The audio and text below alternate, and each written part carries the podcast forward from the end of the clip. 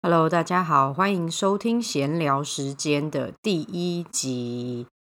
在过年期间，大家都吃了一些什么呢？有没有去哪一些特别的地方办年货呢？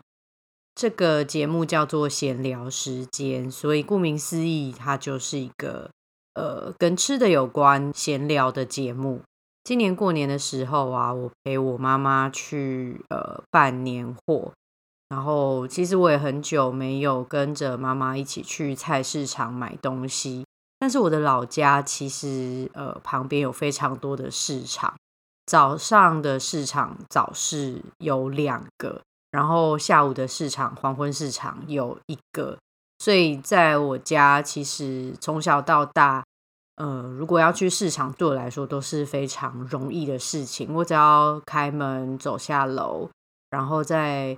左拐右拐就会到一个市场，所以呢，其实小时候如果我有在家里的时间，市场对我来说就是在家里附近的一个必备品。那在很小很小的时候，虽然我没有常常住在老家，但是只要我在家里面的时候，我都会陪我的外婆去逛市场。我觉得那个时候的记忆其实只留下很美好的部分。就是我自己印象最深刻的事情，是我很喜欢在卖散装饼干的摊位前面走来走去，看来看去。然后我外婆就问我说：“你有想要吃什么吗？”然后我就会说：“我要吃那个，我最喜欢吃的就是大乖乖，所以那个就是大乖乖。”然后我外婆呢，我们家是，反正我们家算是中国北方的人，所以。我外婆其实不太会讲标准的北京话，她到最后终老的时候，她都还是讲方言。我就觉得很有趣啊，因为在市场里面，大部分都是闽南人比较多。那我外婆又不会讲北京话，所以她就会用她的方言，然后跟市场里面的那些阿姨，可能是台湾国语，或者是他们呃北京话，或者是普通话讲的也不是很好，然后他们就会互相沟通。然后装一装，就说呃一斤太多了，半斤好吗？这样子，或是说呃那我帮你凑到五十块哦，以前五十块可能太多，就是我帮你凑到三十块，这样好不好？然后我就会兴高采烈的拿着那一包大乖乖回家，然后会吃很久，因为就会希望可以慢一点把它吃完。我还非常有印象的是，呃，我们去到水产摊位的时候，不管是买文革啊，还是买河蟹。老板都会多送一把九层塔，然后就会看到消费者，然后跟贩卖者之间的那个你来我往，就会说：“哦，你这个蛤蜊今天好不好啊？然后它是怎么样啊？”然后老板就说：“你就悄悄看啊，我跟你说，这个我的绝对很新鲜，超级好吃的啦。然后这个诶九层塔送你啊，再送你一把辣椒之类的，像这样子。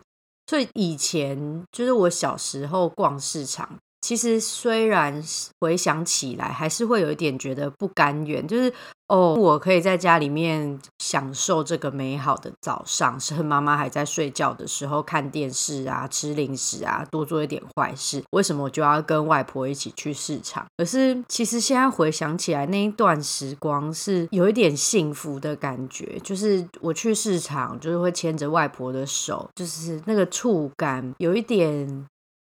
冰冰凉凉的，嗯，好难形容哦。那外婆跟呃摊贩完成交易之后，这些东西就是由我来帮忙提着，然后我们就会买完那一天我们需要买的菜，我们再一起回家。对市场对我来说，其实回想起来是一个比较复杂，会产生复杂情绪的一个地方。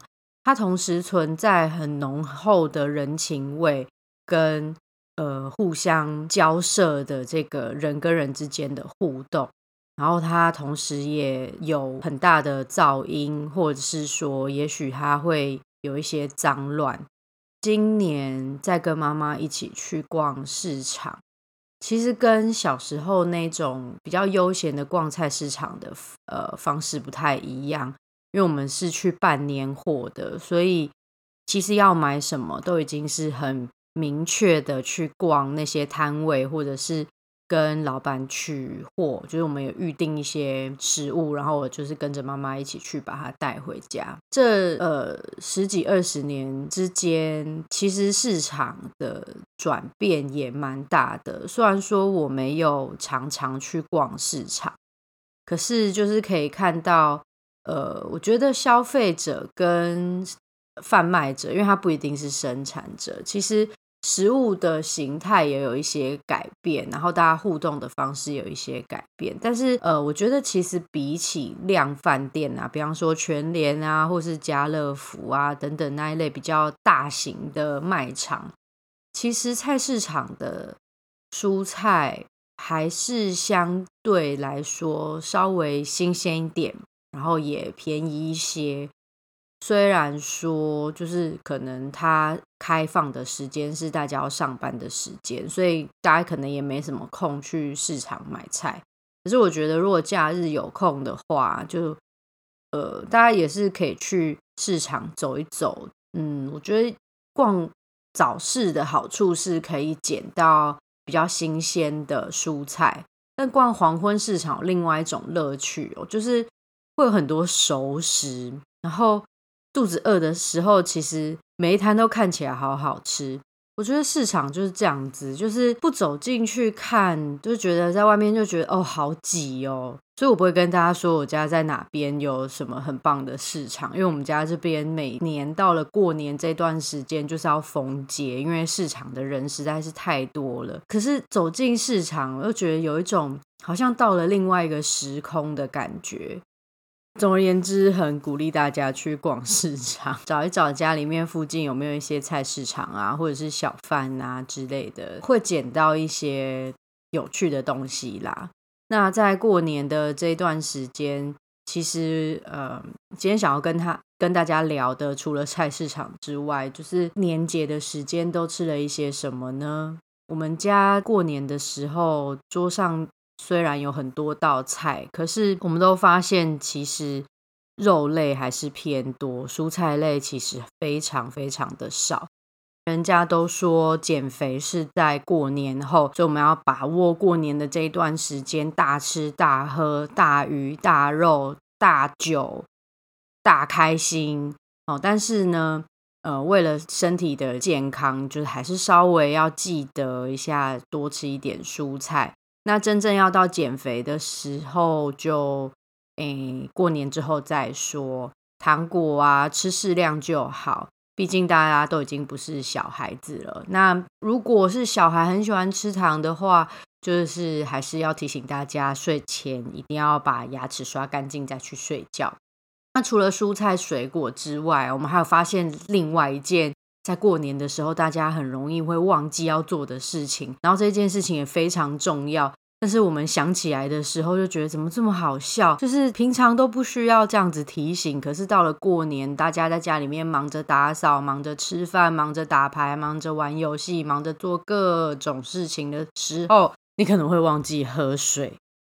就是在年夜饭的那个晚上，我妈妈忙到半夜十一二点的时候，坐在沙发上，突然就说：“哎呀，我今天一整天都没有喝水耶。”然后我就转过去跟他说：“这不是一件值得拿出来说嘴的事情。”然后我们就想到，大家其实因为过年到都在忙啊，忙着煮饭，忙着打扫，所以其实连喝水这件事情都很容易会忘记要做。所以我觉得也建议大家，就是可以在过年的时候，大概每三个小时调一个闹钟，然后这个闹钟的呃名字就叫做“喝水三百 CC”。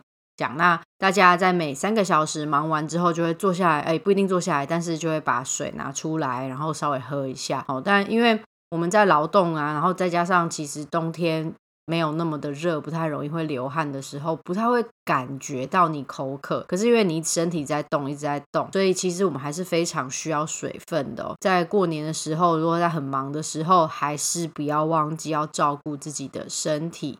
照顾自己心灵的同时，也要记得照顾自己的身体。然后今天是大年初二，是传统上面大家回娘家的日子。那因为我的呃老家就是在北部，然后我现在也没有所谓的娘家，所以其实我的年节不太需要舟车劳顿这样走来走去。那看新闻，其实好像有一些那个高速公路上面也交通蛮有塞车的这个状况啊。那大家开车的时候就是小心。今年过年呢，其实也深深的感觉到。成人跟小孩在过年的这一段时间，责任其实不太一样。小孩只要开心的玩就好，可是大人有很多的整理啊、收拾啊、照顾啊，必须要做的很多很多的事情。所以以前的年假虽然是很开心，但是现在的年假好像就多了一些责任跟压力，就好像也没有真正的休息到的感觉。而且因为回妈妈家睡觉，其实已经不太习惯那个睡眠的环境，所以睡眠时间也变短。那也是呃跟大家提醒一下，就是尽量要让自己多休息，因为毕竟年假一结束之后，大部分的人都要开始工作了。趁这段时间呢，就是呃好好的休息啦。哈，今天的节目就到这里，谢谢你的收听。如果有喜欢听的闲聊主题，可以到我的。Apple Podcast 或是 Facebook 或是 Blogger 上面给我留言，然后呢，我们就会在下次的闲聊时间把这个主题拿出来跟大家闲聊闲聊。农田里的营养师，我们下次见，拜。